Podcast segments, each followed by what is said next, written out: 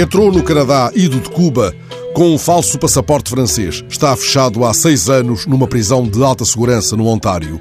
Diz chamar-se Herman Emmanuel Fancam, mas as autoridades canadianas, que não o podem deportar sem conhecerem a sua verdadeira identidade, referem-se-lhe oficialmente como o desconhecido. Ao contrário de Liam Neeson, ele não saiu de um coma depois de um acidente em Berlim. Foi apanhado numa sequência de ações fraudulentas e isso o lançou no labirinto a que os jornais chamam limbo legal. Está preso sem ter sido condenado. O passaporte que exibe foi conseguido a partir de uma certidão de nascimento falsa. Admite-se que tenha nascido nos Camarões, mas nem isso é certo. Certo é que não pode entrar montado a cavalo pelas ruas da fronteiriça São Miguel como Clint Eastwood, o homem sem nome, em Por um punhado de dólares. Não é que o desconhecido se tenha despido do próprio nome.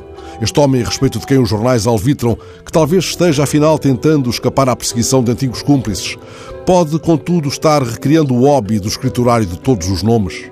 Escrevo não que se tenha despido do próprio nome e ocorre-me um verso do mexicano Otávio Paz. Amar é despir-se de nomes.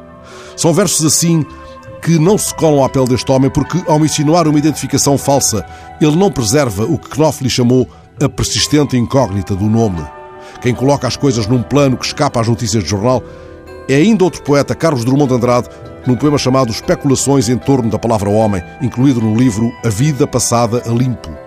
Como vai o homem junto de outro homem sem perder o nome? As autoridades de Ontário, por mais treinadas na resolução de enigmas, não têm resposta para esta pergunta.